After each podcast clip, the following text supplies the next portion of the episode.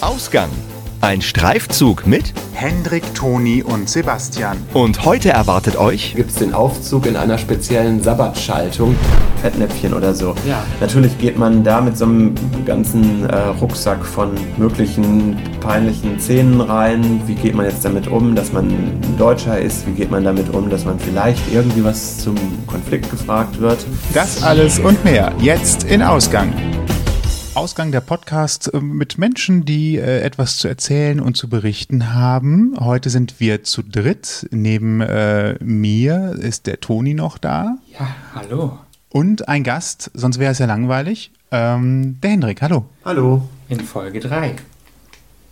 sind wir dabei. Genau, in Folge 3. Und Hendrik wird heute über seine Reise nach Israel erzählen. Seine zweiwöchige. Und ähm, ja, Hendrik, ähm, stell dich doch mal kurz vor, erzähl uns mal, was du eigentlich so machst und äh, was der Beweggrund deiner Reise war. Ja, äh, Hendrik, ich wohne äh, in Köln. Bin Schöne Stadt. 34, Sehr schön, die schönste Stadt der Welt. Obwohl es in Israel auch schöne Städte gibt, dazu später mehr. Ähm, 34 Jahre alt, arbeite als Radioredakteur beim WDR. Und ähm, ja, warum ich nach Israel wollte, ich hatte halt ähm, Urlaubsplanung. Also es war nicht beruflich bedingt, ähm, sondern ich bin wirklich in meiner Freizeit hingefahren. Es war eine Studienreise allerdings, also äh, nicht einfach nur an den Strand legen, sondern wirklich mit einem relativ ähm, dichten Programm. Wir haben verschiedene Regionen des Landes kennengelernt. Wir haben ziemlich viele Menschen auch getroffen. Das war eben alles äh, von dem organisierenden Reisebüro ähm, so geplant, dass man ähm, mit, mit älteren, mit jüngeren Menschen, mit Israelis, mit äh, Palästinensern auch ins Gespräch gekommen ist. Und ähm, ja, im Grunde waren es eben knapp zwei Wochen, die total spannend sind. Warum ich hingefahren bin, ich war einfach neugierig auf ein Land, das man ähm, einerseits glaubt zu kennen, weil es ständig ja in den Nachrichten auftaucht, ähm, weil ähm, wir natürlich auch äh, auf den verschiedensten Ebenen irgendwie Beziehungen dahin haben, sei es, sei es irgendwie die Geschichte unserer Religion, sei es dann die Geschichte im 20. Jahrhundert. Aber dass man mal wirklich sich ein eigenes Bild da macht, das ist ja doch irgendwie eher selten. Und ich war einfach neugierig, wie es da ausschaut. Wenn man so wissensgetrieben ist, geht man dann nochmal kurz vor der Reise hin und äh, kauft sich zehn Bücher und nimmt die ganze Geschichte nochmal im Schweinsgalopp durch? Oder war das gar nicht so spontan mit der Reise geplant, dass du das halt schon vorher gemacht hast? Oder wie genau hast du dich darauf eingelassen oder vorbereitet? Man könnte es so machen, wenn man mehr Zeit und mehr Disziplin gehabt hätte. In meinem Fall war der Vorlauf nicht so mega lang. Ich bin, äh, ich habe mich zwei Monate vorher ungefähr angemeldet. Äh, da war jetzt eben nicht mehr Zeit für zehn Bücher, sondern für eines immerhin, was ich dann auch teilweise immerhin noch im Flugzeug gelesen habe, aber ist ja besser als nichts. Ähm, und das ist auch ganz in Ordnung. Also man fliegt etwa vier Stunden waren es, glaube ich, von Frankfurt äh, nach Israel. Und ähm, ja, für so ein 200 Seiten Buch, was man, ich bin jetzt nicht der langsamste Leser, was man so, so halb quer liest, halb überfliegt und die spannendsten Stellen dann liest, reichte das aus. Ansonsten kann man natürlich auch vor Ort dann relativ viel noch nachholen, wenn man abends äh, im Hotelzimmer sitzt äh, und nochmal über den Tag nachdenkt und dann überlegt, was will man jetzt noch genauer wissen guckt man eben kurz auch auf sein Handy. Das ist toll in Israel. Es gibt wirklich überall in den Hotels, aber auch unterwegs in irgendwelchen Restaurants, Cafés, sogar in unserem Reisebus gibt es WLAN. Da ist das Land ein bisschen fortschrittlicher äh, als Deutschland. Wir arbeiten man dran. Wissenslücken auch schließen, ja. Was waren dann, als du aus dem Flugzeug ausgetreten, äh, ausgetreten, au- ausgestiegen bist, ähm, am Flughafen ankamst, so der erste Eindruck, das erste Gefühl oder das erste Bild, wo du gesagt hast, okay, jetzt bin ich hier, krass, das ist anders. Ähm, ja, das allererste wahrscheinlich die Schrift, also Hebräisch eben mit einem anderen Alphabet. Ähm, sieht interessant aus, weil es auch noch von rechts nach links geschrieben wird und erstmal ähm, erinnert ja so ein kleines bisschen ähm, sehr banausenhaft gesagt auch an, an Runen oder an Dingen, die man irgendwie eingezeichnet hat, weil ähm, manche der Buchstaben ähm, ja eigentlich auch ein bisschen filigraner sind als die, die wir natürlich rund um die Uhr hier in, äh, in Deutschland kennen. Ähm, dann die Architektur dieses wirklich riesigen Flughafens äh, Ben Gurion. der einzige ähm, wichtige internationale Flughafen, über den für Israel eigentlich auch alles Relevante äh, an Außenweltkontakten abläuft. Das macht man sich halt auch eigentlich erst in dem Moment klar, wenn man da wirklich mal ist. Ähm, denn äh, über die Grenzen in die Nachbarländer konnten Israelis eigentlich nie so richtig gut äh, privat drüber fahren. Mittlerweile geht es theoretisch zumindest nach äh, Ägypten und nach Jordanien, weil man da Friedensverträge hat. Aber eigentlich ist dieses Israel eine Insel. Ähm, man kann es eigentlich nur über äh, den Luftweg irgendwie erreichen und verlassen. Mit dem Schiff natürlich auch, aber wer macht das schon? Also dann wären es eben nicht vier Stunden gewesen, sondern äh, ja, mehrere Tage wahrscheinlich insgesamt. Und äh, deswegen ist das halt so beeindruckend, dass man da ankommt. Man sieht auch Ben Gurion tatsächlich, weil er in Statuenform noch vor der Passkontrolle ähm, zu sehen ist. Der begrüßt halt die Anreisenden. Und ähm, ja, dann ist man eigentlich auch schon fast in der Passkontrolle und denkt sich jetzt, hoffentlich mm, kommen nicht allzu viele Fragen, hoffentlich werden wir jetzt hier reingelassen. Wie ist die Passkontrolle da vor Ort? Man kennt das ja ähm, von Amerika zum Beispiel. Da bekommt man schon vorher einen, ich glaube, 40-seitigen Fragekatalog äh, mit Fragen, die man beantworten muss. Und dann vor Ort nochmal ein, ein Kurzinterview. Man muss Fingerabdrücke abgeben und sich nackt ausziehen. was hast du vorbereiten müssen für diese Passkontrolle im Vorfeld schon? Und was war dann vor Ort noch zu tun? Es war eigentlich ähm, halb so wild. Äh, im, Im Vorfeld liest man auch vieles so in den Reiseinformationen, zum Beispiel, ähm, wenn man in seinem Reisepass ähm, Stempel aus arabischen Ländern drin hat, dann könnte es sein, dass man genauer befragt wird, was man denn da eben gemacht hat. Ähm, ich bin vorher in, in, Marokko gewesen. Das ist jetzt kein Land, was unbedingt äh, allzu eng an Israel dran ist und äh, wohl relativ unverdächtig war. Ähm, ich bin einfach nur an der Passkontrolle selbst gefragt worden, was ich vorhabe. Dann eben Studienreise und das Land kennenlernen. Ähm, dann war es das auch. Aber einer aus der Reisegruppe, der ähm, einen Stempel aus äh, Afghanistan hatte, der ist tatsächlich eine Viertelstunde ähm, in ein Nachbarräumchen gebeten worden und dann etwas länger befragt worden. Aber auch alles in Ordnung. Er ist dann auch eingelassen worden. Was schwieriger werden könnte, das erzählten auch dann die Reiseleiter, ähm, wenn man eben jetzt äh, zum Beispiel zwar einen deutschen Pass hat, aber trotzdem äh, einen arabischen Namen trägt oder entsprechenden familiären Hintergrund hat, ähm, dann können die Fragen vielleicht auch ein bisschen äh, genauer sein. Aber ansonsten, ihr habt den Vergleich mit Amerika angesprochen, was im Koffer drin ist, wer den gepackt hat und so, das äh, ist ja auch in, in manchen Ländern doch selbstverständlich geworden. Ja, harmlos und ich glaube in, den heutigen Zeiten jetzt auch äh, tatsächlich eher mehr Notwendigkeit als äh, ja große Geschichte, wo man groß drum Aufleben, Auflebensdrum machen müsste eigentlich. Ne? Möglicherweise. Also man erfährt das dann erst bei der Abreise so richtig, aber der Flughafen selbst ist zum Beispiel auch gar nicht ohne eine äh, Kontrolle mit dem Auto erreichbar. Da ist ungefähr zwei Kilometer vorher eine Station, wie man das vielleicht aus Frankreich oder Italien von der Autobahn kennt wo man in den Ländern eben bezahlen muss zum Durchfahren. In Israel ist es einfach schon eine erste Sicherheitskontrolle, damit eben niemand ins Flughafengebäude reinkommt, äh, der irgendwie unsicher sein könnte. Okay, krass.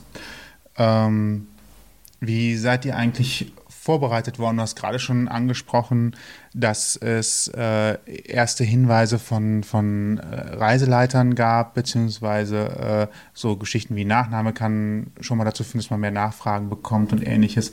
Gab es da ein richtiges vorher nochmal Treffen, wo Geschichten einfach angesprochen worden sind, was sein kann oder was wichtig ist, äh, wo man sich einfach mal vorher im Klaren drüber sein muss, was möchte ich eigentlich? Also es gibt ja ich fahre halt einfach in Urlaub, wenn ich jetzt hier im EU-Ausland hinfahre und mache da keine großen Gedanken, dass ich das irgendjemandem kommunizieren müsste, sondern es ist für mich halt logisch.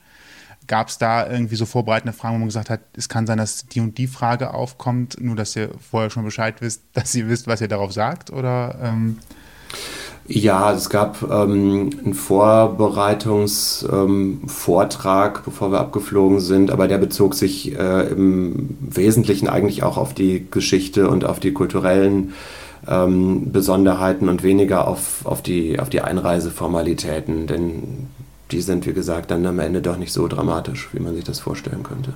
Okay, welche kulturellen Geschichten muss man sich vergegenwärtigen, wenn man nach Israel fährt? Gibt es da Sachen, wo man relativ schnell in ein Fettnäpfchen treten kann? Also nicht die offensichtlichen Geschichten, sondern äh, also gut, die Schrift geht von rechts nach links statt links nach rechts, aber ich kann sie sowieso nicht lesen, wie ich gerade schon gehört habe. Das spricht aber jeder, äh, jeder Englisch, also das ist, ist kein, kein Problem. Naja, in diesen Vorbereitungsvorträgen ging es tatsächlich, wie du sagst, auch um die, um die offensichtliche Geschichte, die man aber dann doch jetzt von äh, vorne bis hinten nicht so, nicht so unbedingt präsent hat. Ähm, also die, der, der Vorlauf der, ähm, der neueren jüdischen Besiedlung von Israel, die eben nicht äh, mit dem Zweiten Weltkrieg oder nach dem Zweiten Weltkrieg losging, sondern äh, eigentlich äh, gut 100 Jahre ähm, vorher eben mit der Idee, dass äh, die Juden einen äh, einen eigenen Staat bekommen sollten, eben das historische ähm, Gebiet Palästina was dann eben durch, durch Theodor Herzl, sicher den bekanntesten Vertreter der Zionismusbewegung, ähm, vorgetragen wurde. Dann eben die, äh, die Gründung und die Expansion von Tel Aviv als Stadt, die es auch schon länger gibt als den Staat Israel. Und dann natürlich seit äh, 1948 auch äh, mehrere Kriege, die Israel geführt hat. Äh, eben den Unabhängigkeitskrieg, dann die Kriege 1967 und 1973 und die jüngere Vergangenheit, die wir dann auch äh, noch einigermaßen selber präsent aus den Nachrichten haben, ähm, die äh, sogenannten Intifadas, also äh, was wörtlich auf Arabisch das äh, Abschütteln bedeutet, die Versuche eben von äh, palästinensischer Seite ähm, Israel zu treffen. Und äh, auf der anderen Seite dann aber auch die Bewegung seit etwa 20 Jahren den Palästinensern äh, mehr Eigenständigkeit und mehr Autonomie zu geben, was unter anderem äh, durch äh, Itzhak Rabin, den dann ermordeten früheren Ministerpräsidenten, äh, vorangetrieben wurde, für das auch das Friedensabkommen 1993 von Oslo steht. All das ist äh, in ja, drei Stunden auch noch immer relativ kurz gefasst uns dann nochmal vorgetragen worden. Ähm, das schadet aber in der Tat nicht, das nochmal präsent zu haben, wenn man Israel jetzt nicht nur als Tourist, sondern auch mit einem bisschen ähm, politischem oder geschichtlichem Interesse bereist. Und dann seid ihr ja letztendlich auch angekommen. Genau. Und äh, es war sehr warm. also Israel ist ein schönes äh, Reiseland, gerade wenn man jetzt aus dem, in dem Fall war es der noch nicht so richtig beginnende deutsche Frühling äh, darunter fliegt. Es ist eigentlich ähm, nie kälter als 20 Grad gewesen, was auch die Nächte mit äh, einschließt. Ähm, es ist überall klimatisiert, was ja für manche nicht so ein optimaler Zustand ist, aber klar, im Hotelzimmer oder sonst kann man es natürlich auch abschalten.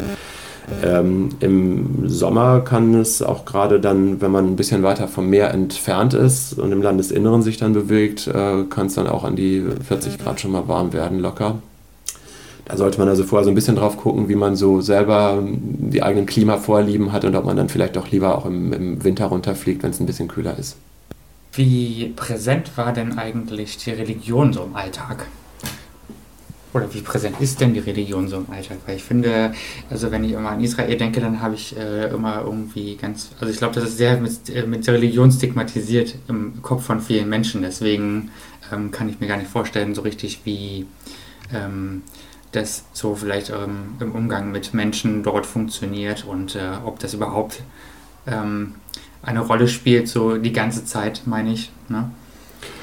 Ähm, die kurze Antwort ist sehr präsent, aber die etwas ausführlichere Antwort ist, es hängt natürlich sehr davon ab, wen man vor sich hat. Also ähm, es gibt eben nicht äh, natürlich nicht den Israeli, nicht den Juden. Es gibt eben diese Identität im Grunde, das jüdische Volk, die jüdische Religion. Das ist für jemanden, der aus äh, einem etwas ähm, weniger religiösen Kontext hier in Deutschland kommt, erstmal ähm, so, so, eine kleine Umstellung im Kopf. Hier kann man halt sagen, ja, ich trete vielleicht aus der Kirche aus, ich habe dann äh, unterschreibe hier ein Formular und bezeichne mich dann eben nicht mehr als religiös. Ja. Aus dem Judentum kann man in dem Sinne nicht austreten. Also man kann sagen, ich bin äh, säkulär, ich halte mich nicht über Gebühr an, an religiöse Traditionen oder Gebräuch. Ich fahre am Sabbat zum Beispiel Auto und äh, mache mit meiner Familienstrandtag, äh, anstatt den, den religiösen Vorschriften äh, zu folgen. Aber es gibt jetzt kein Register, wo man sagen könnte, ich trete hier aus. Das ist nicht vorgesehen. Und ähm, auf der anderen Seite des Spektrums, eben die äh, säkulären, weltlichen, habe ich angesprochen, gibt es dann auch sehr präsent im, im, Stadtbild, vor allen Dingen in, in Jerusalem. Ähm, die äh, orthodoxen oder ultraorthodoxen, die man dann eben an ihren äh, langen Zöpfchen und äh, an der Kippe auch erkennt, auch im, im, im Alltag.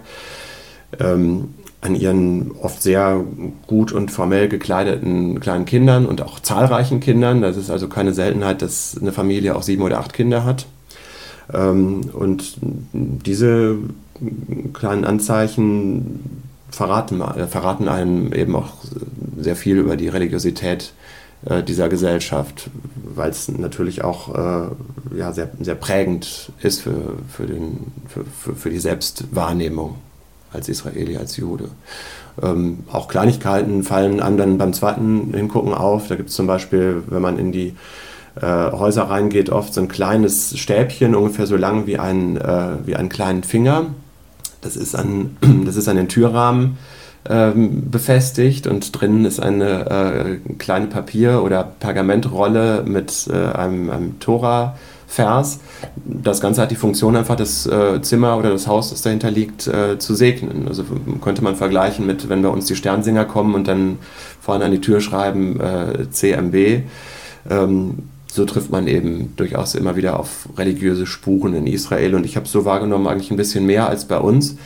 Ähm, mit einem Unterschied vielleicht, äh, Synagogen sind gar nicht so präsent äh, wie, wie hier, weil es oft auch viele kleine gibt, die dann nicht so ganz, äh, ja, also ein, ein, bisschen unscheinbarer vielleicht wirken als äh, die, die, christlichen pompösen Kirchen mit ihren Kirchtürmen. Es ist also mehr integriert quasi in äh, den Alltag. Also ja. wir haben hier große Kirchen, das ist wie ein, wie ein, wie ein großes, also es ist ja oft auch ein, auch ein Attraktionspunkt. Äh, wenn ich hier gerade an Köln denke, da haben wir ja auch ein, eine kleine Kapelle in der Innenstadt, die öfter mal besucht wird. Ähm, das ist da also mehr so alltäglich integriert und ganz normal, äh, wie, na, ich will es jetzt nicht zu sehr kapitalisieren, es tut mir auch, äh, aber wie so ein Supermarkt hier halt in der Ecke auch irgendwo einfach da ist und wenn man so will, könnte, könnte man das so sagen, ja. Ähm, das, das, Beispiel hinkt ein bisschen von der ja, Art her, aber. Es ist dezentraler organisiert, ja. mal so. Könnte man sagen. Auf der anderen Seite ähm, gibt es dann, wenn ich den, den äh, Schabbat, also den, den Samstag angesprochen habe, ähm, gibt es auch. Äh, Dinge, die dann wiederum auch die Leute treffen, die sagen, ich habe mit Religion gar nicht so viel am Hut. Also zum Beispiel, ich glaube in Haifa, das ist die einzige Stadt im, in, ganz in, in ganz Israel, wo samstags Busse fahren. Ansonsten steht das öffentliche Leben eigentlich lahm. Ähm, es fahren eben keine öffentlichen Verkehrsmittel. Es gibt... Ähm, in Hotels. Das ist ganz interessant, weil äh, eigentlich nach den religiösen Vorschriften man keine Arbeit verrichten soll am Sabbat und dazu gehört es eigentlich auch elektrische Schaltkreise zu betätigen. Also man soll eigentlich nicht mit Elektronik umgehen. Wenn man aber andererseits nicht die ähm, Treppen immer hochlaufen will, gibt es den Aufzug in einer speziellen Sabbatschaltung. Der fährt einfach dann von automatisch immer hoch und runter. So ein bisschen vergleichbar eventuell mit dem Paternoster, den es in ganz alten äh, Gebäuden hier bei uns gibt. Ähm, da ist man also sehr kreativ, um eben diesen äh, Jahrtausende alten religiösen Gesetzen auch in der Gegenwart noch zu entsprechen. Ähm, und auch eben eine kreative Auslegung, weil natürlich nichts über Elektrizität äh, in der Tora drin steht, aber da gibt es dann eben entsprechende religiöse Gremien, die das immer noch aktuell interpretieren. Ähm, und daran merkt man auch schon, wie die Rolle in der Gesellschaft insgesamt äh, ist. Wenn das heute eben nur eine kleine Minderheit äh, gut finden würde, dann würde es solche Vorschriften und Gesetze natürlich nicht geben. Aber ähm, da strahlt dann, strahlt dann die Religion doch auch sehr in, in jedermanns Alltag rein. Nur um das nochmal gerade so ein bisschen zu verdeutlichen, ähm, es klang gerade nur so als Nebenaspekt an, aber der, der Schabbat ist halt in erster Linie wie der Sonntag hier, nur viel, viel strenger und äh, konsequenter durchgezogen. Also das heißt, ähm, was mache ich denn dann den Tag über? Also wenn ich überlege, wie wir hier Sonntage gestalten, ist es gerade heute Sonntag, wir zeichnen einen Podcast auf, ein technisches Gerät wurde bedient, um es aufzuzeichnen. Du bist mit dem Fahrrad hier hingefahren. Ähm, wir wollen vielleicht gleich noch mit Bus und Bahn irgendwo hinfahren. Ähm, ich glaube, im Kölner Norden ist heute sogar noch Tag, äh, äh, verkaufsoffener Sonntag. Ähm, wie, wie weit geht dieses, ähm, ich darf heute nichts machen? Wo ist die Grenze zu dem, wenn man jetzt, ich sag mal, relativ streng gläubig ist? Ähm, was, was darf man? Was macht man? Ähm, was ist erlaubt? Wie esse ich? Also so wie wir eben hier sitzen und die von dir beschriebenen Dinge, das wäre in Tel Aviv überhaupt nichts Besonderes. Also in, in wahrscheinlich der kosmopolitischsten und weltoffensten Stadt von Israel oder auch in Haifa meinetwegen, in einigen Stadtteilen von Jerusalem sähe es vielleicht anders aus. Da wäre es einfach so durch die familiäre Zusammensetzung, dass in der ganzen Straße eben strenggläubige Leute wohnen. Da wird eben keiner auf die Idee kommen, an dem Tag äh, den, den Garten umzugraben oder ähm, hier Technik zu benutzen. Es gibt wirklich in der äh, Ultraorthodoxie auch die Strömung, die sagen, wir benutzen auch ähm, keinen Computer oder kein Handy. Es gibt ein sogenanntes äh, koscheres ähm, Handy, was eben kein Internet kann, sondern nur SMS verschicken. interessant.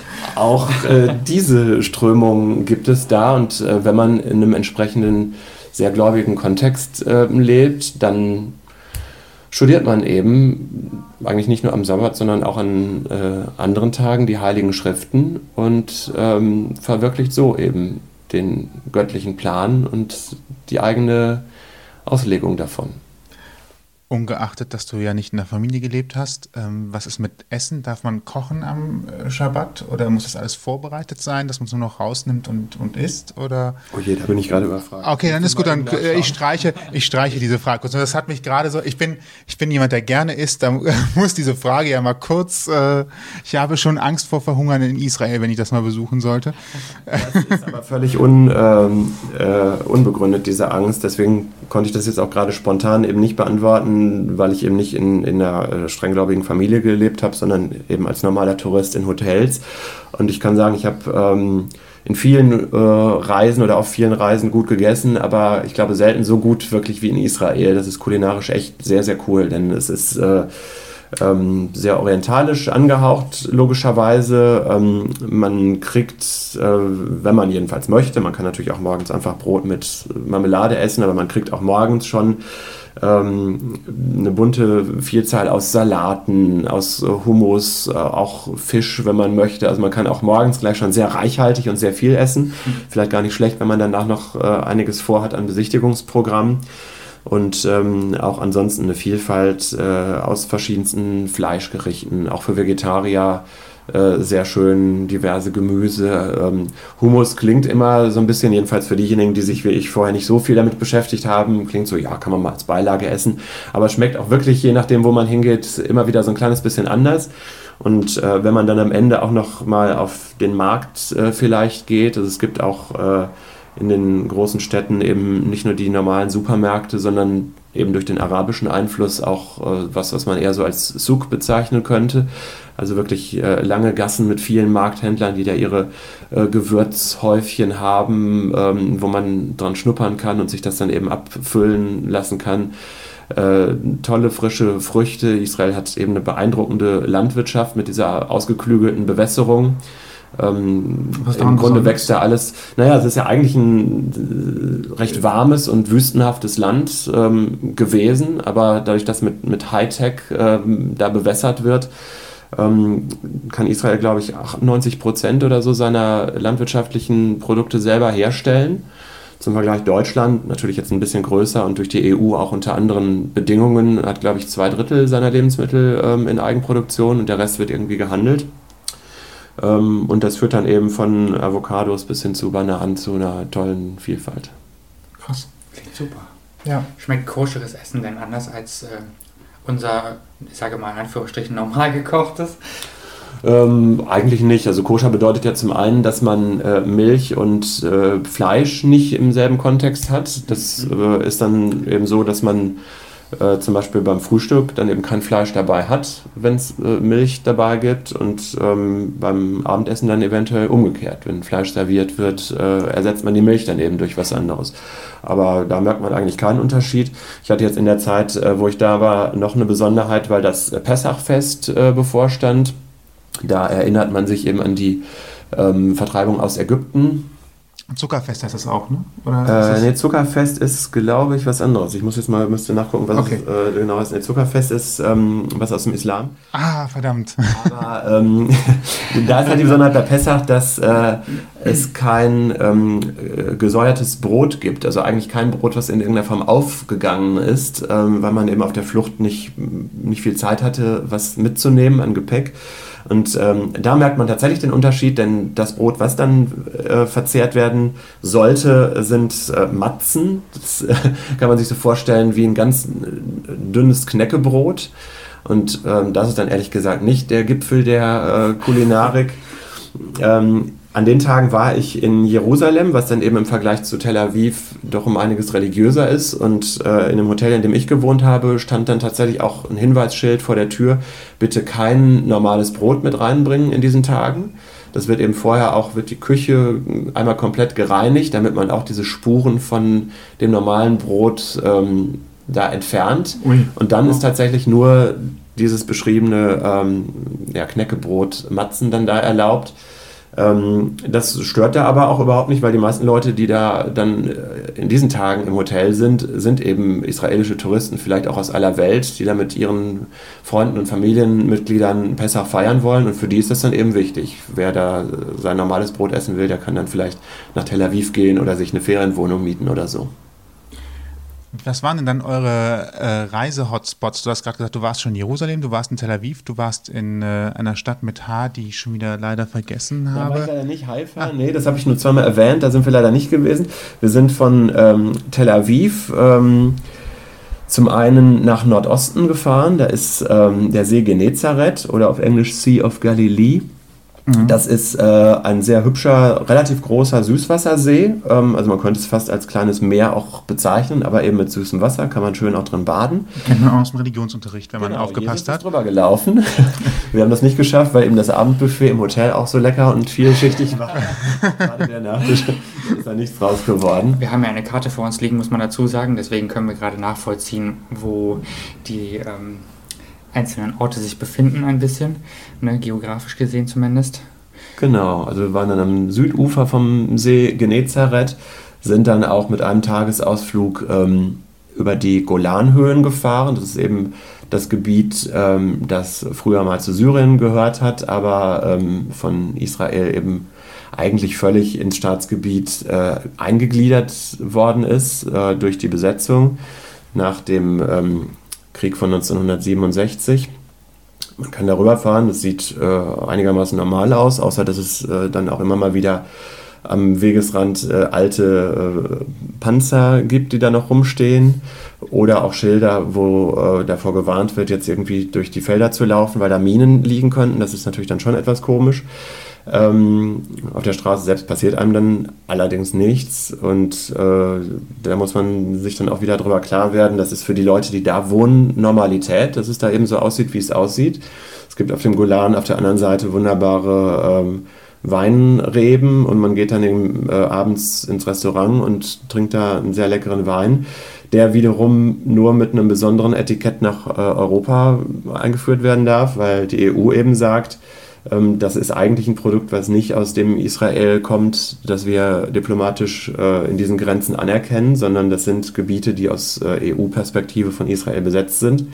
Deswegen kriegt der Golanwein dann eben ein entsprechendes Siegel und äh, genauso ist es mit den Produkten, die aus dem Westjordanland kommen.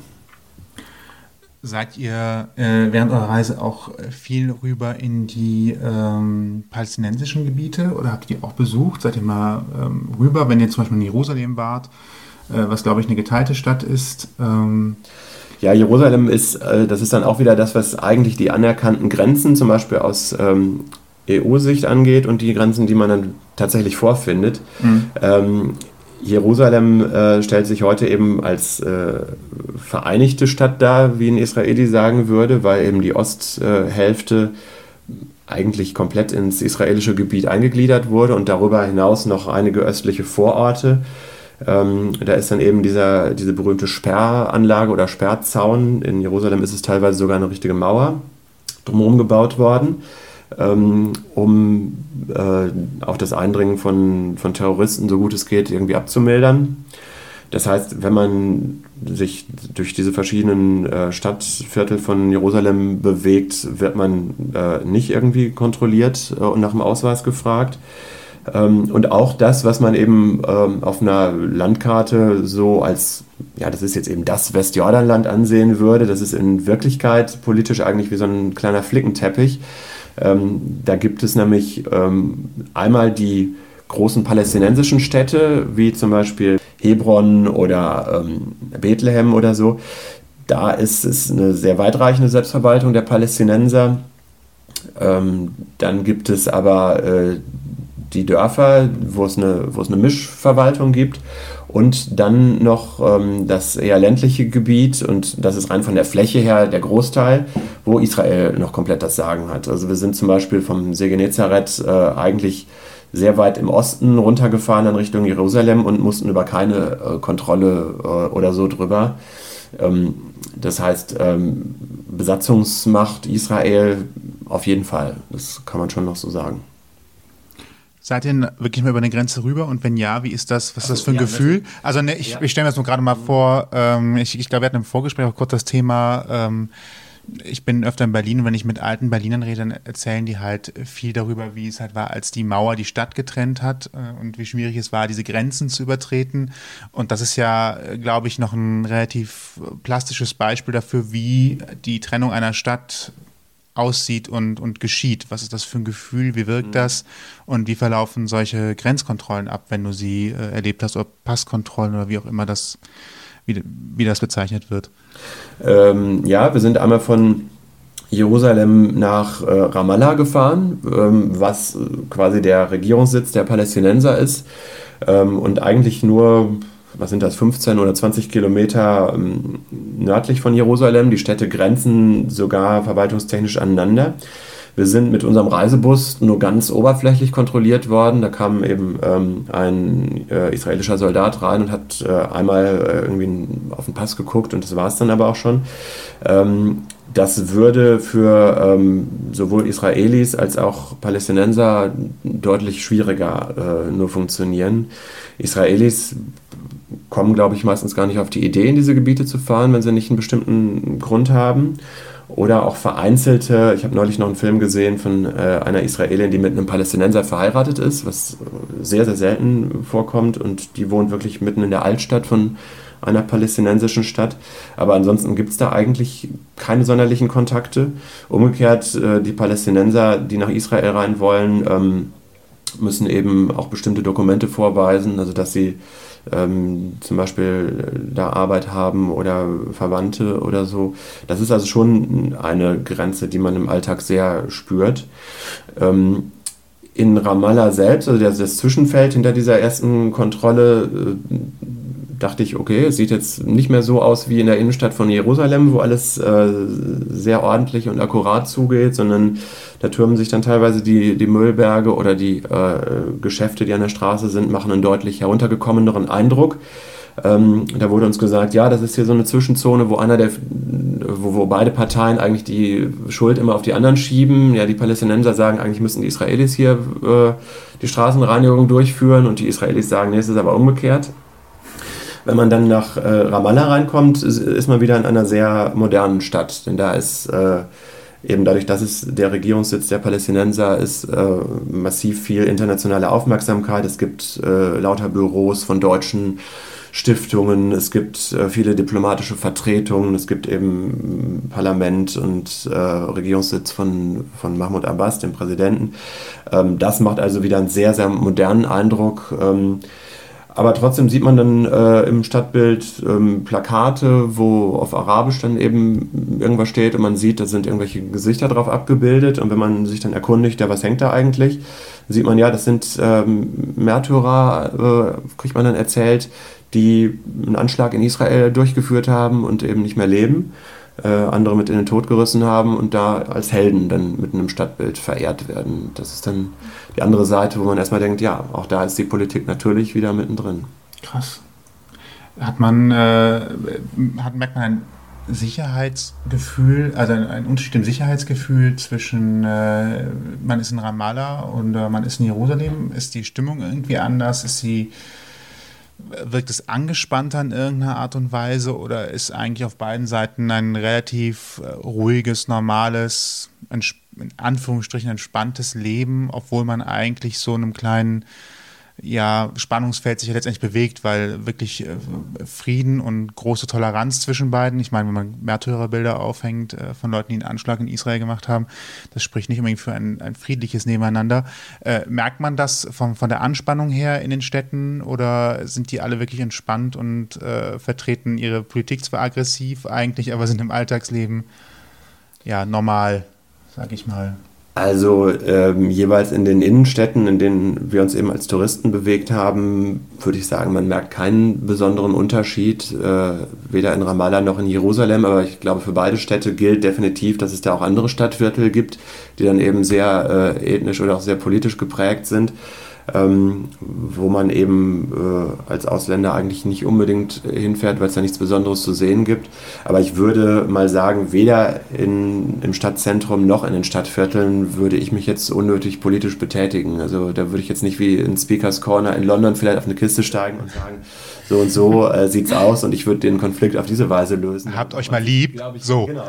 Damit macht man sich keine Freunde, vor allen Dingen wartet man da nicht unbedingt auf schlaue äh, Ratschläge von außen. Ja, genau. Weil im Grunde, das funktioniert nie. Nein, es funktioniert nie und das, ähm, was einem auch, oder was mir jedenfalls sehr bewusst wurde, natürlich ist jeder Gedanke, der in irgendeiner Form mit diesem Konflikt zu tun hat, mal von jemandem da gedacht worden. Und zwar nicht einmal, sondern ein paar Dutzend Male. Und es gibt ähm, auf beiden Seiten sehr viele Gründe, warum das dann eben nicht so gekommen ist. Äh, das heißt, wenn man äh, dahin geht, wie du sagst, habt euch mehr lieb, äh, da haben die nicht drauf gewartet. Und, ähm, aber wenn man das eben nicht tut, ist das Sicherheitsgefühl, äh, so wie in anderen Städten, äh, jetzt hätte ich fast gesagt, äh, hier auch, mhm. ja klar, also Taschendiebstähle und all das äh, hat man da natürlich ähnlich wie überall auch. Ja, Touristenorte sind Touristenorte. Ja. Ähm, also Taschendiebstahl ist da, wo Menschen sind. Punkt. Ganz genau. Ich meine, was darüber hinaus dann natürlich auch geht, ähm, in der Zeit äh, ist in Jerusalem ein Anschlag auf einen öffentlichen Bus äh, verübt worden, bei dem es keine Toten gegeben hat, aber glaube, zwei Dutzend ähm, Verletzte, darunter auch zwei Schwerverletzte. Und ähm, das haben wir zum Beispiel am späteren Nachmittag dann gelesen, übers äh, Handy, über Allmeldungen. Und das war in der Tat ein komisches Gefühl, weil das eine Gegend war, äh, wo das passiert ist, wo wir selber ein paar Stunden vorher auch noch äh, längs gefahren sind. Äh, nicht mit einem öffentlichen Bus, sondern eben mit unserem Reisebus. Ähm, aber sowas ähm, berührt einen dann natürlich schon anders, als wenn man das aus dem fernen Deutschland sieht und dann nur denkt, naja, gut, da passiert ja ständig mal irgendwie etwas. Aber ähm, jede Familie, würde ich mal behaupten, in Israel hat in den letzten Jahrzehnten irgendjemanden, entweder selber aus ihren Reihen oder zumindest jemanden, den sie gut kannten, äh, in irgendeiner Form äh, entweder verloren oder verletzt äh, im Rahmen entweder der direkten Kriege oder auch der Anschläge durch die Intifada. Also das ist wirklich was, was äh, die Gesellschaft da total von der deutschen unterscheidet. Puh, wie lange hat das gedauert, bis das Gefühl der Betro also mit, also ein Anschlag auf den Bus, äh, nimmt man das für den Rest des Tages oder des Rest des Aufenthalts mit oder ist das nach einem Tag aus dem Bewusstsein raus und man, man lebt weiter? Wie schnell ist man selber Teil des Alltags, weil die Menschen dort leben ja auch weiter, obwohl sie wissen, jederzeit kann sowas wieder passieren? Also ich bin in die ganze Reise auch mit so einem ähm, ja, relativ statistischen, aufgeklärten, vernünftigen Gefühl reingegangen, dass ich dachte, ja, ich fahre jetzt in ein Land, wo äh, vergleichsweise mehr los ist als äh, in Mitteleuropa. Ähm, und gleichzeitig habe ich mir gesagt, ja, aber das ist ja äh, trotzdem der Alltag und die Wahrscheinlichkeit, dass man da auch als jemand, der da ständig leben würde, in so einen ähm, Anschlag oder so verwickelt wird. Äh, es gab ja zum Beispiel im vorigen Herbst mehrmals den Fall, dass äh, Leute äh, einfach mit einem Messer abgestochen wurden. Ähm, trotz allem ist sowas so viel unwahrscheinlicher, als irgendwie von einem Auto überfahren zu werden, wenn man über die Straße geht oder, ähm, ich weiß nicht, vielleicht an der Fischvergiftung im, im, Restaurant zu sterben, dass ich mir vor der Reise gesagt habe, da gehst du jetzt auch mal ganz offen rein und guckst, wie es dir da geht. Äh, ich hatte natürlich auch diese ähm, Gefühle seit den Anschlägen von Paris und äh, danach auch von Brüssel im Kopf, äh, wo man ja schon irgendwie auch hier in Deutschland das Gefühl hat, es rückt so ein bisschen näher. Und ähm, trotzdem sind das absolute Einzelfälle, wie gesagt, verglichen mit den anderen Sachen, die viel wahrscheinlicher sind, wo wir uns nicht jeden Tag Gedanken drum machen. Ähm, das hat auch soweit äh, gut funktioniert, wirklich bis zu diesem Tag, an dem die Geschichte mit dem Bus in Jerusalem passiert ist. Da war ich für den äh, Rest dieses Tages wirklich sehr ähm, irritiert und hatte viel zu denken und viel zu diskutieren mit äh, den Leuten aus der Reisegruppe. Es hat sich am nächsten Tag dann auch wieder gelegt, aber ähm, das hat mich schon mitgenommen, ja, kann man so sagen. Und dieses Sicherheitsthema ähm, ist wirklich überall. Also man äh, hat es vielleicht ja schon mal gelesen, dass man auch ähm, beim Betreten eines Einkaufszentrums äh, eine Taschenkontrolle kriegt oder wenn man mit der Bahn fahren würde, was wir jetzt nicht getan haben, aber sind am Bahnhof auch Sicherheitskontrollen, wo auch so ein Metalldetektor ist. Ähm, das äh, nimmt man wahr und denkt sich dann aber, ja, irgendwie ja, gehört das auch dazu, auch weil das Land natürlich so klein ist und man im Grunde äh, zum Beispiel in Tel Aviv ähm, auch sowas wie 20, 30 Kilometer entfernt ist von äh, diesem Sperrzaun, hinter dem theoretisch äh, auch Leute sitzen könnten oder vom Gazastreifen aus für die südlichen ähm, israelischen Städte, äh, die dann mal eben was rüberschießen oder ähm, rüberkommen.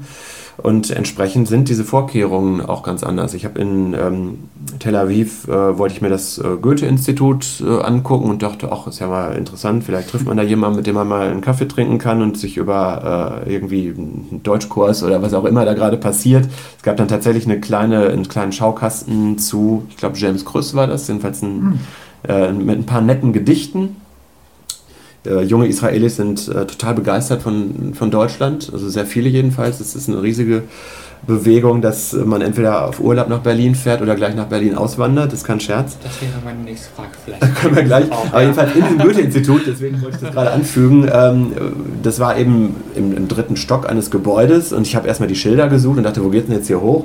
Das, was viel größer an Schildern war, war der Weg runter in den Keller, wo eben Shelter, also ähm, Bunker, Bombenkeller dran ausgeschildert war. Ähm, auch daran merkt man natürlich und genauso im, im Hotel auch, diese Schutzräume hat eigentlich jedes ähm, größere Gebäude in, in Israel, damit man dann, wie es eben auch äh, 2003 war das äh, größeres Thema äh, im Gaza-Krieg, auch vor eventuellen Bombardements äh, in den Keller gehen kann. Und da sieht man dann, ja, es ist äh, ein mal latenter, mal etwas kritischerer Kriegszustand. Definitiv was, womit wir eigentlich seit unserer Großelterngeneration hier in Deutschland ja nichts mehr zu tun hatten. Gibt es Kameraüberwachung? Ja. Viel? Ähm, das müsste ich jetzt, ich weiß nicht, in, in Großbritannien gibt es mega viel Kameraüberwachung. Ich ja. wüsste jetzt nicht, wie man es äh, vergleicht. Da habe ich jetzt ehrlich gesagt nicht so sehr drauf geachtet, aber ähm, vor wichtigen Gebäuden definitiv, ja. Ja, ich will nur darauf hinaus, weil wir auch in Amsterdam schon, weil wir öfter schon da waren, ähm, auch immer ganz viele Kameras gesehen haben und ja hier in äh, unserem Land so ein bisschen ähm, die Meinung herrscht, oh Gott, äh, wir werden alle überwacht und beschattet und äh, Kameras sind ganz schlimm für uns. Ne? Deswegen frage ich, weil wir ja gerade über das Thema Sicherheit so groß gesprochen ja. haben. Also definitiv aber mehr als in Deutschland. Und das ist übrigens auch so ein Punkt, diese Diskussionen, die wir in Deutschland haben. Ähm, Sicherheit äh, zu Lasten von Freiheit, was ist zum Beispiel auch mit, mit Datenschutz, wenn staatliche Stellen äh, irgendwie näher was über einen wissen möchten. Diese ganze Datenschutzdiskussion würde man in Israel so nie führen, weil eigentlich quasi jeder, mit Verallgemeinerung sollte man immer vorsichtig sein, aber doch äh, eigentlich das, das ganze Spektrum, ob das jetzt äh, mehr oder weniger religiös oder eher links oder eher rechts in einem politischen Sinne, ähm, irgendwo alle diese ähm, gemeinsame Situation sehen. Es ist ein kleines Land und äh, es ist ähm, eine schwierige Sicherheitslage. Deswegen wird es nicht groß diskutiert, dass äh, der Staat dann eben vieles versucht in Erfahrung zu bringen. Der Geheimdienst der Mossad ist ja berühmt berüchtigt. Es gibt eben den Inlandsgeheimdienst. Mossad ist ja fürs Ausland Inlandsgeheimdienst, der auch äh, extrem hochtechnologisiert ist, der unzählige verdeckte Operationen auch eben auf palästinensischer Seite macht, was die einerseits nicht toll finden, andererseits hört man manchmal auch, auch in einer Diskussion dann gehört, insgeheim sind sie doch eigentlich ganz zufrieden, dass die Israelis da auch ein Ohr drauf haben, was so in manchen Straßenzügen da vielleicht vorbereitet und geplant wird. Ähm, das äh, ist da sehr zentral. Es gibt zum Beispiel auch ähm, eine äh, Zensur noch für die Presse, nämlich den Mil Militärzensor. Das funktioniert so, es gibt eine Behörde, die äh, eben so auftritt, dass man, wenn man Berichte über äh, die Sicherheitslage von Israel schreiben möchte oder äh, auch die Armee im Allgemeinen, dass man, sagen wir mal so, nahegelegt bekommt, äh, das doch vor der Veröffentlichung dem Militärzensor vorzulegen. Ähm, ist keine Verpflichtung mehr, aber wenn es dann abgedruckt wird und die Staatsanwaltschaft der Ansicht ist, äh, das war jetzt aber ein Bericht, der die Sicherheitslage Israels ähm, gefährden ja. könnte, dann kann es sein, dass die äh, Zeitung oder das, das Presseorgan sich eben vor Gericht da verantworten muss. Und um das zu verhindern, ist dann die Regel eben so, dass man das vorher doch klären möchte. Und ähm, das trägt auch dazu bei, dass Israel in der Liste der Pressefreiheit äh, auf Platz 104, also jedenfalls ziemlich weit unten in, in, in, der zweiten Hälfte der, der weltweiten Länder liegt, von den, von den rund 200, die es gibt. Ähm, und ähm, bestimmte Dinge werden dann auch nur zitiert eventuell. Wenn es mal ein ausländisches Medium gebracht hat, wie die Deutsche Welle oder die BBC oder so, ähm, dann kann man sich darauf berufen. Ähm, ein Phänomen ist ja auch, dass Israel offiziell keine Atomwaffen hat. Ähm, es ist eines der offensten Geheimnisse wahrscheinlich so in diesem ganzen politischen Bereich, die es auf der Welt gibt. Ähm, aber wenn, dann würde man höchstens darüber schreiben, nach ausländischen Berichten äh, soll es das und das hier geben. Aber ähm, Israels Regierung äh, sagt dazu nichts. Politisch auf jeden Fall. Puh. Ein großes, ziemlich krasses. Aus sicherheitspolitischer Sicht kann man ja auch vieles nachvollziehen. Ähm, jetzt bist du ja als Tourist da gewesen, äh, hast dich natürlich viel mit politischen und sicherheitsrelevanten Geschichten auseinandergesetzt. Gab es denn auch mal, ich sag mal, zwei Stunden am Strand äh, oder ähnliche Höhepunkte, die eher der Unterhaltung dienten, als nur sich den ganzen Tag äh, mit der eigenen Sicherheitslage oder Sicherheitslage der, der Menschen, die dort leben, zu befassen? Ja, die gab es definitiv. Also zum Beispiel Stichwort Strand. Ähm, Tel Aviv liegt eben einfach beeindruckend schön direkt am Mittelmeer. Dürfte auch wahrscheinlich, wenn man sich mal Fotos anschaut, ist es ja auch eine Stadt mit einer super modernen Skyline, mit äh, Hochhäusern. Dürfte wahrscheinlich die am modernsten wirkende Stadt äh, am ganzen Mittelmeer sein hat äh, dann eben die Möglichkeit, dass man sich da hinsetzt mit einem Bier und den Sonnenuntergang sieht und äh, angenehme Temperaturen hat und sich denkt, ach, was ist das Leben schön. Gleichzeitig äh, eine, eine tolle Restaurant und äh, auch äh, ja, Nachtleben-Szene hat, ähm, gilt ja nicht zu Unrecht als, als Partyhochburg, wo man eben auch mal gerne für ein Wochenende runterfliegen kann.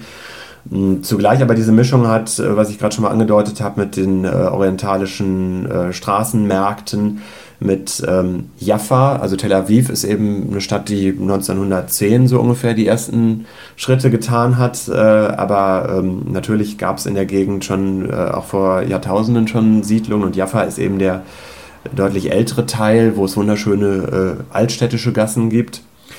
Ähm, das hat also einen sehr hohen Freizeitwert und gleichzeitig, wer sich für Architektur interessiert, auch super schöne Jugendstilstraßen, äh, die dann eben so aus den 30er, 40er Jahren kommen. Das sind ja auch viele äh, Architekten, die dann eben ausgewandert sind oder vertrieben wurden aus äh, Deutschland, aus Osteuropa, die dann da natürlich weiter auch natürlich ihrer Arbeit nachgegangen sind und einfach schöne Gebäude hingesetzt haben. Ähm, Tel Aviv kann ich sehr empfehlen aber auch ähm, ja, die, die Landschaft zum Beispiel Nordisraels, See Genezareth, das überrascht einen dann doch auch, wenn man erstmal nur diese ganze politische Berichterstattung hier aus Deutschland sieht und äh, dann feststellt, ach, du hast dir noch nie Gedanken gemacht, wie es da eigentlich dann so auf dem Lande aussieht. Ähm, die Weinberge hatte ich ja schon angesprochen, ähm, aber auch eben diese, ähm, ja, dieses ganz nette Klima, dass man da einfach sitzen kann, die Beine im See hat und denkt, ja, das ist einfach sehr hübsch. Was wären für dich, wenn man sich überlegt, ach, ich mache mal eine Reise nach Israel, die Geschichten, die man auf jeden Fall gesehen haben sollte, was muss man unbedingt erlebt haben, ähm, sowohl als Eindruck für die politische Situation, als auch vielleicht so, okay, ich nehme jetzt mal schon mal mit Tel Aviv, ist auf jeden Fall ein, ein Punkt, der auf der Liste stehen muss, besuchen. Ja, definitiv. Zumal man ja auch wirklich ganz in der Nähe vom Flughafen äh, äh, auf dem Flughafen ankommt. Da ist es nach Tel Aviv eigentlich wirklich kein, kein besonderer Weg für die ersten Nächte. Auch eine der sichereren Städte, ne? Äh, ich höre immer ja. im Fernsehen, wenn es darum geht, äh, es fliegen gerade wieder Bomben über, wie du es eben schon so schön symbolisch äh, beschrieben hast, äh, dass es eine Stätte ist, die am weitesten, in Anführungsstrichen am weitesten weg ist von äh, den Zielen, die angegriffen werden können und man relativ gut noch Möglichkeiten hat, äh, ja, also unterzukommen irgendwo. Das, was äh, am ehesten als Sicherheitsrisiko ähm, gilt, ist eben der Gazastreifen, weil da die äh, Hamas ähm, regiert und auch die Palästinenserbehörde von Abbas eigentlich keinen, äh, keinen besonderen Einfluss hat. Und diese sehr einfachen äh, Raketen, die von Gaza abgeschossen werden können, die haben einen Radius, der äh, eben nicht bis nach Tel Aviv äh, reicht, sondern die Städte, die direkt in der Nähe sind, treffen können. Das heißt, jetzt unter Sicherheitsgesichtspunkten würde ich mir grundsätzlich bei Israel keine übertriebenen Sorgen machen, wie ich es gerade schon gesagt habe. Äh, sehe ich keinen, keinen Anlass, dass man da irgendwie Angst haben muss. Mhm. Aber klar, mit Tel Aviv, äh, da würde ich auf keinen Fall drauf verzichten, kann man nichts falsch machen. Ich würde jetzt nicht ohne Not ähm, ganz dicht an den Gazastreifen fahren, jedenfalls ohne sich nicht ähm, vorher zu informieren, wie es da aussieht mit der Sicherheitslage. Wir haben das gemacht, weil es eben äh, in der Vorbereitung entsprechend ähm, auch, auch Vorkehrungen getroffen worden, dass wir eben aufgeklärt wurden. Hier, wir sind jetzt an einem Tag mal in einem Dorf auf israelischer Seite wohlgemerkt, äh, knapp fünf Kilometer von der Grenze zum Gazastreifen weg. Ähm, da sieht es dann konkret auch wirklich so aus, weil, wie ich gesagt habe, die, äh, diese Raketen schon rüberfliegen können. Äh, die sind dann in wenigen Sekunden da. wenn das passieren sollte. Ähm, es äh, ist zuletzt vor äh, zwei Jahren, glaube ich, passiert. Aber da hat dann auch wirklich äh, jedes normale kleine Haus ähm, äh, eine Art von verstärktem Betonbunker oder sieht so ein bisschen aus wie eine Garage. Und dann gibt es eben einen Alarm, wo durchgesagt wird, äh, jetzt sofort in den Bunker gehen. Dann lässt man alles stehen und liegen, wenn das passieren sollte, geht da rein und dann ist es das in der Regel. Das ist äh, ein komischer Gedanke auf jeden Fall. Aber ähm, auch das ist jetzt eben seit zwei Jahren nicht mehr passiert und davor war auch, äh, glaube ich, über zehn Jahre Ruhe. Ähm, aber das ist ein Ort, wo man jetzt nicht unbedingt, da gibt es jetzt nichts Touristisches zu sehen, in der Regel hinkommt. Ansonsten, was ich machen würde, ähm, Tel Aviv, ähm, See Genezareth auf jeden Fall.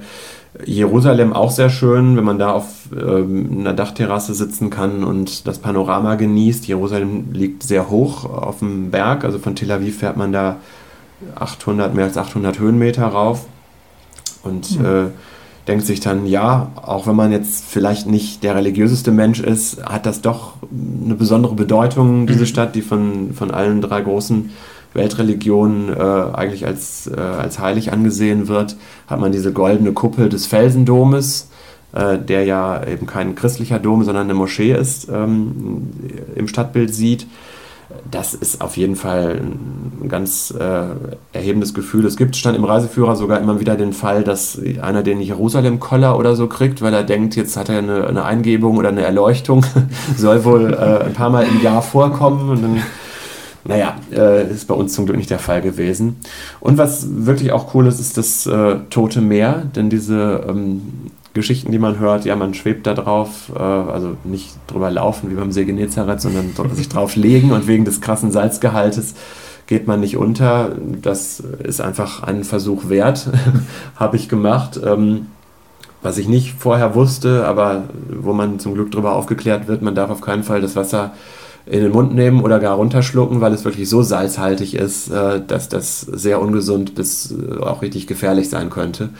Ähm, ich habe das gemerkt, an einer Stelle äh, hatte ich mich vorher irgendwie so leicht geritzt oder geschnitten oder so und das prickelt dann eben so, wie wenn man sich da puren Alkohol drüber schüttet. Aber ein kleines Bad ist auf jeden Fall zu empfehlen. Meiner Haut ging es danach auch richtig gut.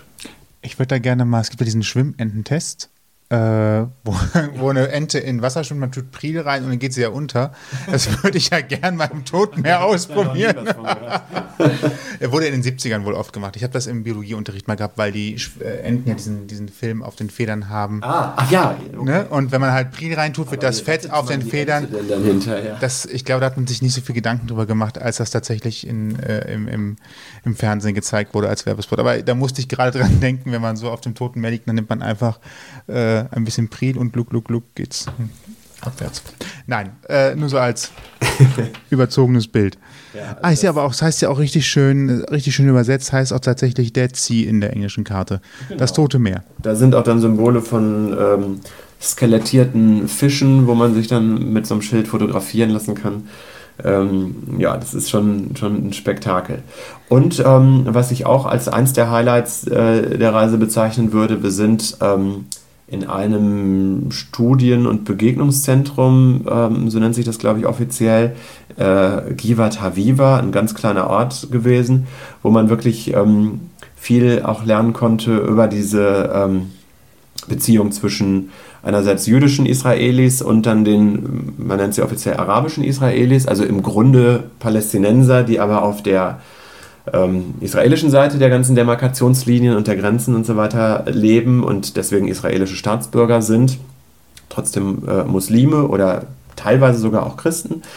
Ähm, und da äh, ist ein, ein kleines Studienzentrum neben einem Dorf, die sich sehr für die Begegnungen einsetzen ähm, wo man, wenn man da eben so, so einen kleinen Vortrag sich äh, anhören kann, wirklich auch beeindruckende Biografien hört über Menschen, die da wirklich die, die Hände auch ausstrecken möchten in Richtung Versöhnung und, und Begegnung. Wir hatten eine, wie alt mag sie gewesen sein, äh, schon wahrscheinlich äh, um die 70 rum, eine Dame, die mir auffiel, weil sie äh, so einen tollen britischen Akzent hatte in ihrem Englisch, das sie da verwendete. Und in der Tat war sie in Wales äh, zur Welt gekommen, ist dann aber ähm, auch so ein Teil, den man aus Deutschland nicht so wahrnimmt, in den 60er Jahren, weil sie sagte, es war in, in Großbritannien ihr zu feindselig die Stimmung gegenüber Juden, Antisemitismus, selbst in einer Stadt wie London, wo sie meinte, sie hätte von den Vermietern gehört, nee, sie sind Jüdin, wir wollen nicht an sie vermieten ist sie, äh, hat sie irgendwann ihre Sachen gepackt und hat gesagt, jetzt gehe ich nach Israel. Und ähm, sie ist eine Frau, die total sich für die, äh, für die Verständigung und für das Miteinander einsetzt. Sie hat mit uns eine kleine Tour gemacht in Dörfer, die ähm, eben arabische Bevölkerungsmehrheit haben kannte da wirklich, möchte ich fast sagen, Hinz und Kunz. Wir sind immer wieder mit ihr angesprochen worden. Ach, hallo Lydia, riefen die Leute dann, hier, wie geht's denn? Und wenn man das dann mal so verfolgt und denkt, ja, die große Politik ist auf der einen Seite und hier gibt es dann Menschen, die sich aber in dem Fall auch wirklich schon seit Jahrzehnten dafür einsetzen, äh, die Hände irgendwie auszustrecken. Ähm, das macht dann auf der anderen Seite wieder Mut, wo man sieht, es kann auf so einer zwischenmenschlichen Ebene laufen, ähm, wenn man eben sich viel Mühe gibt und vielleicht aber auch von seinen äh, erweiterten Familien, die da mit der Stirn runzeln würden, auch ein Stück weit auch emanzipieren und lossagen kann. Denn auf der anderen Seite gibt es auch die Geschichten von, ich hatte gerade äh, ja Ost-Jerusalem erzählt, die, die Stadtviertel, die dann irgendwann zu, zu ähm, Jerusalem eingemeindet wurden, mehr oder weniger. Ähm, da gibt es dann eben auch die Geschichten von Juden, die Gebäude kaufen wollen äh, von Palästinensern, um da einzuziehen ähm, wer das als palästinensischer ehemaliger Besitzer macht, der kriegt eine Stange Geld und äh, kriegt dann aber auch unter Umständen ähm, böse Briefe bis zu Morddrohungen äh, von anderen Palästinensern, die das natürlich äh, überhaupt nicht gut finden. Nur noch eine kurze Frage. Jetzt bin ich gespannt. Menschen, ähm, da sind wir ja noch gar nicht so groß drauf eingegangen. Wie ist denn das, wie hast du denn die Einheimischen dort erlebt, wenn du viel, vorausgesetzt, ihr hattet viel Kontakt mit ihnen hast? Ist jetzt die Frage natürlich, ne? und wie reagieren die auf, naja, sagen wir speziell mal Deutsche, das hast du ja schon ein bisschen angedeutet, dass sie sehr offen sind. Aber wie hast du das so erlebt? Oder ihr? Ähm, ich war überrascht und ähm, ja, dann auch begeistert irgendwie über die vielen Biografien, die man dadurch auch durch so ein kleines Gespräch auch sofort mitkriegt. Ähm, weil ich mir nicht so ähm, drüber im Vorhinein bewusst klar war, was für ein Schmelztiegel äh, Israel natürlich auch ist. Also äh, wenn man nach Amerika reist, in die USA, ist es irgendwie, liegt es auf der Hand, dass äh, jeder natürlich seine Familiengeschichte dann zurückverfolgt und der eine kommt aus der Pfalz und der andere kommt äh, aus, was weiß ich, aus Schweden. Großbritannien, ja. Ja, und das ist bei Israel ähm, eigentlich noch viel deutlicher, weil, gut, USA gibt es jetzt seit äh, wie vielen Jahren? 300? Ja. Nee, nicht ganz. Ja, aber 250 bis 300 Jahre. Irgendwo so in dem Zeithorizont liegen wir. Äh, und ähm, Israel als Staat gibt es eben 70 Jahre. Und äh, viele äh, Einwanderungswellen haben auch danach erst noch stattgefunden. Das heißt, äh, da sind eben die, äh, die heißen übrigens Jeckes, die, die aus Deutschland mit deutschem Hintergrund kommen. Das hat einen jiddischen Hintergrund und ist, glaube ich, nicht so ganz weit davon entfernt, dass man hier auch einfach mal äh, ein Jecker ist, wenn man hier in Köln wohnt. Ähm, da gibt es dann eben die Leute, die sich äh, in ihrer Familienhistorie noch an die Wiener Kaffeehäuser erinnern, wo der Großvater so gerne hingegangen ist. Sehr schön, übrigens auch. Definitiv. Und in Tel Aviv gibt es dann auch ein paar, die entsprechend so äh, hergerichtet wurde. Dann gibt es aber auch die äthiopischen Juden, die marokkanischen Juden, die russischen. Ähm, und all die äh, lernen natürlich auch erst so nach und nach äh, miteinander klarzukommen. Es gibt gerade in den letzten ähm, ein bis zwei Jahrzehnten gibt es eine total große äh, französische Einwanderungswelle, ähm, weil viele Juden in äh, Paris oder in anderen französischen Städten sagen, es gefällt uns irgendwie hier nicht, wie in welche Richtung das in Frankreich gerade geht, auch mit Antisemitismus wieder. Wir äh, ziehen jetzt in den Süden, wir ziehen nach Israel. Ähm, da gibt es, das habe ich sogar hier mitgebracht, irgendwo liegt auf meinem großen Stapel hier zum Beispiel so ein Notizbüchlein, was man von hinten nach vorne eigentlich beschriften müsste, weil man nicht nur von rechts nach links schreibt, sondern auch von hinten nach vorne. Aber hier gibt es zum Beispiel auch ein Wochenmagazin auf äh, Französisch, was einfach äh, über Immobilienpreise bis hin zu, ähm, wo mache ich einen Wochenaus, äh, Wochenendausflug hin, ähm, dann eben für französische Juden, äh, die gerade neu eingewandert sind und eben noch nicht äh, so gut Hebräisch können, dass es eben sich für die lohnt, so ein Heft aufzulegen. Ähm, das alles äh, soll halt heißen, ja, du redest mit drei Leuten und kriegst äh, spannende Geschichten. Und dass du jetzt aus Deutschland kommst, ja, macht im normalen Gespräch höchstens insofern eine Rolle, dass dann jemand sagt, ach ja, da wollte ich auch schon mal hinfahren oder ein Freund von mir lebt jetzt seit ein paar Jahren in Berlin. Ähm, aber abgesehen davon hat das jetzt keine, äh, keinen, keinen negativen Anklang oder so gehabt, dass man jetzt denkt, wie wird man jetzt als Deutscher wahrgenommen. Ja. Immerhin. Geht ja. Schön. Das ja, es ist halt eine besondere Beziehung. Das, äh, sowohl auf, also vor allem auf politischer Ebene Deutschland, Israel sind ja sehr enge Kontakte ähm, und man wird natürlich die Geschichte irgendwie nie los. Auf der Reise war auch ein Punkt ein Besuch in Yad Vashem, eben dieser großen Gedenkstätte ähm, zum Holocaust und zur Shoah.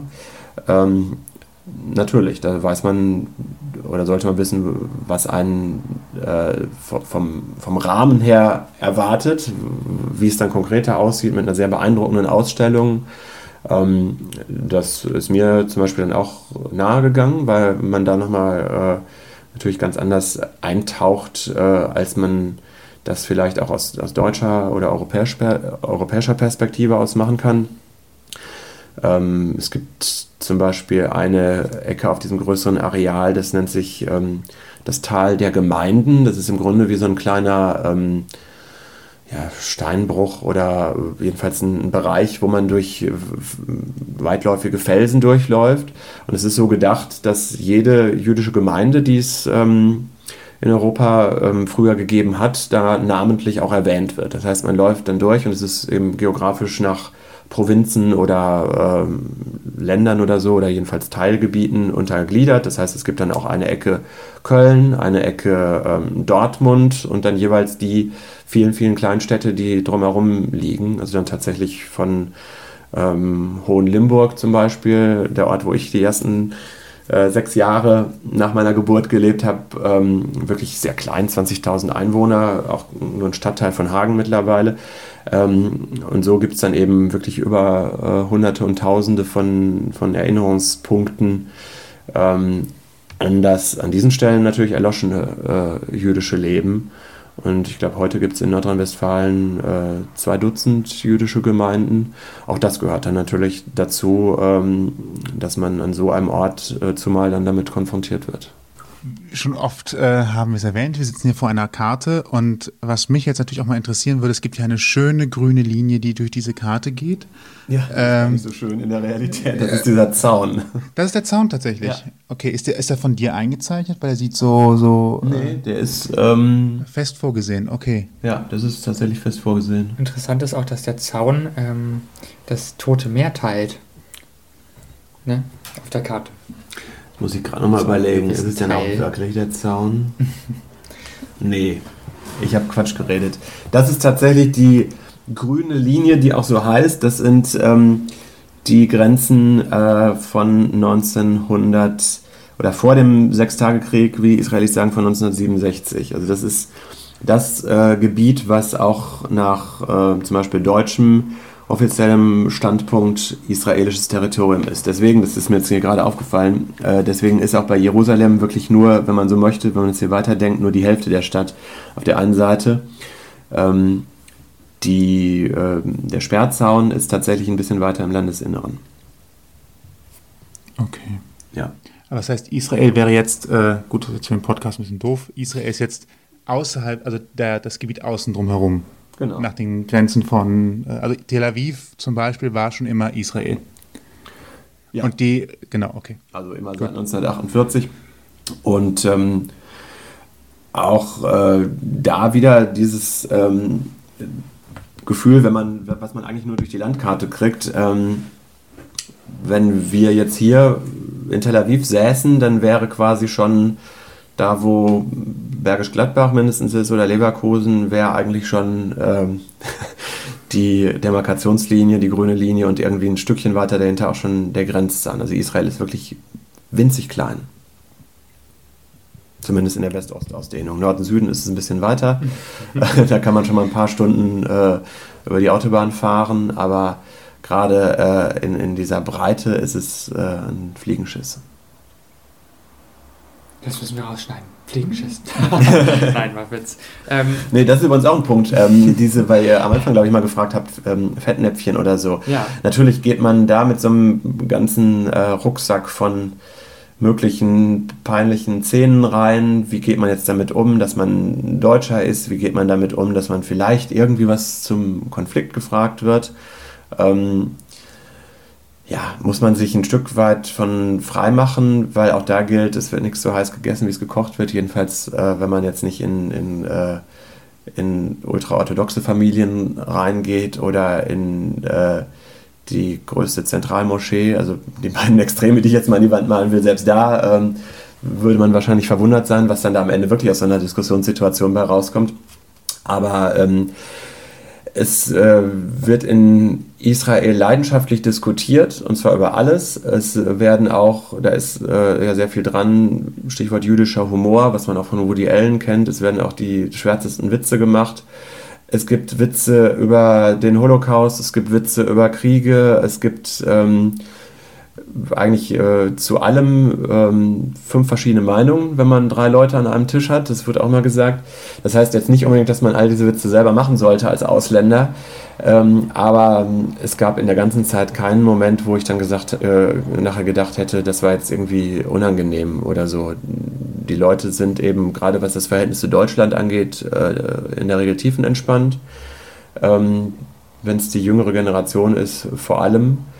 Äh, aber ähm, also jeder mit einem normalen, gesunden Menschenverstand, ja, der mit ein bisschen Gespür dorthin genau. geht, der vielleicht mal ein Fettnäpfchen läuft, weil er halt nicht die Doppeldeutigkeit oder ähnliches gerade gemerkt hat, wird halt wohlwollend trotzdem wahrgenommen. Man weiß halt, ja, das hat er nicht so gemeint, sondern das hat er halt äh, anders gesehen oder man, ja, man kann darüber reden oder auch lachen über Missverständnisse. Also die normalen Regeln des Umgangs unter zivilisierten Menschen gelten dann natürlich auch. Die setze ich vorher raus. Im ersten Moment irgendwie alles gleich rauskramen, aber wenn man jemanden dann vielleicht auch ein bisschen länger kennengelernt hat, dann kann man auch auf eine etwas freundschaftlichere Ebene natürlich äh, an bestimmte Themen äh, rangehen.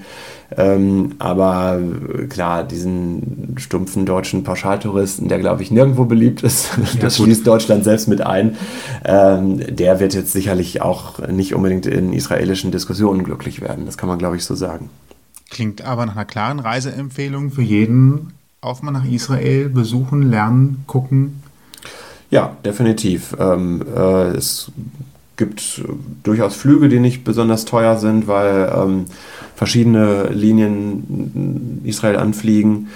Das äh, Übernachten und das Reisen an sich sind jetzt nicht gerade das, das reinste Schnäppchen. Also ich glaube, es äh, ja, ist jetzt schwierig, weil wir das natürlich mit Gruppenreise und Rabatt und so weiter alles hingekriegt haben. Ähm, aber es ist jetzt nicht vom, vom Preis-Leistungs-Verhältnis die Türkei oder Tunesien oder so. Ähm, gerade unter den besonderen Bedingungen, die jetzt gerade die Länder auch haben. Ähm, aber es ist jetzt auch nicht Norwegen. Also für einen normalen Kaffee und für ein Essen und so weiter zahlt man ungefähr die deutschen Preise. Mhm. Ähm, was für uns jetzt eben kein besonderes Problem ist. Für die Israelis, die ein etwas niedrigeres Durchschnittseinkommen haben, äh, schon dann eher in den oberen Bereich sich bewegt. Aber ähm, ich würde sagen, eine Woche Israel ist eine tolle Empfehlung. Prima. Gut. Klingt sehr gut. Ja, würde ich auch sagen. Wir fahren auf jeden Fall. Shalom. Shalom. Ist ja schon fast das Schlusswort. Sozusagen, ja. Ja. Ähm, Aber dann. Äh, Gespräch ein sehr interessantes und vor allem tiefgehendes. Ja. Hätte gar nicht gewartet, dass es so tief geht. War gut. Ja, das Land ist so halt besser. auch tiefgehend und äh, die Geschichte, die viele tausend Jahre zurückgeht, auch. Es zeigt auf jeden Fall, wie vielschichtig das Land Israel ist und äh, deine Reise auch war natürlich und äh, umso besser, dass jetzt intensiv darüber von uns sozusagen berichtet werden kann. ja, in diesem Sinne, Shalom, vielen Dank, äh, Hendrik. Sehr gerne. Ähm, danke heißt auf Israelisch? Danke. Äh, du darfst auch noch vorher was trinken, kurz drüber nachdenken. Ansonsten. Ja, nee, das heißt tatsächlich. ähm, Lechaim heißt übrigens Prost und äh, Danke heißt Toda. Toda. Toda. Ja. Okay. Toda Hendrik, Shalom und äh, einen schönen Abend, Nachmittag, Tag. Morgen. Tag. Morgen. Morgen. Wann immer ihr uns hört. Genau. Bis zum nächsten Mal. Bis zum nächsten Mal. Auf Wiedersehen. Auf Wiederhören viel besser. Au revoir. Au revoir. Ausgang Podcast, ein Streifzug mit, ist eine Hörstückreihe für dich produziert von Seto Productions. Folge uns auf Twitter und verpasse unter dem Hashtag zum Ausgang keine Folge mehr. Außerdem findest du unseren YouTube-Kanal unter Ausgang Podcast. Unterstütz uns doch mit einem Daumen hoch. Alle weiteren Infos zur Sendung gibt's im Beitrag unter www.ausgang.xyz.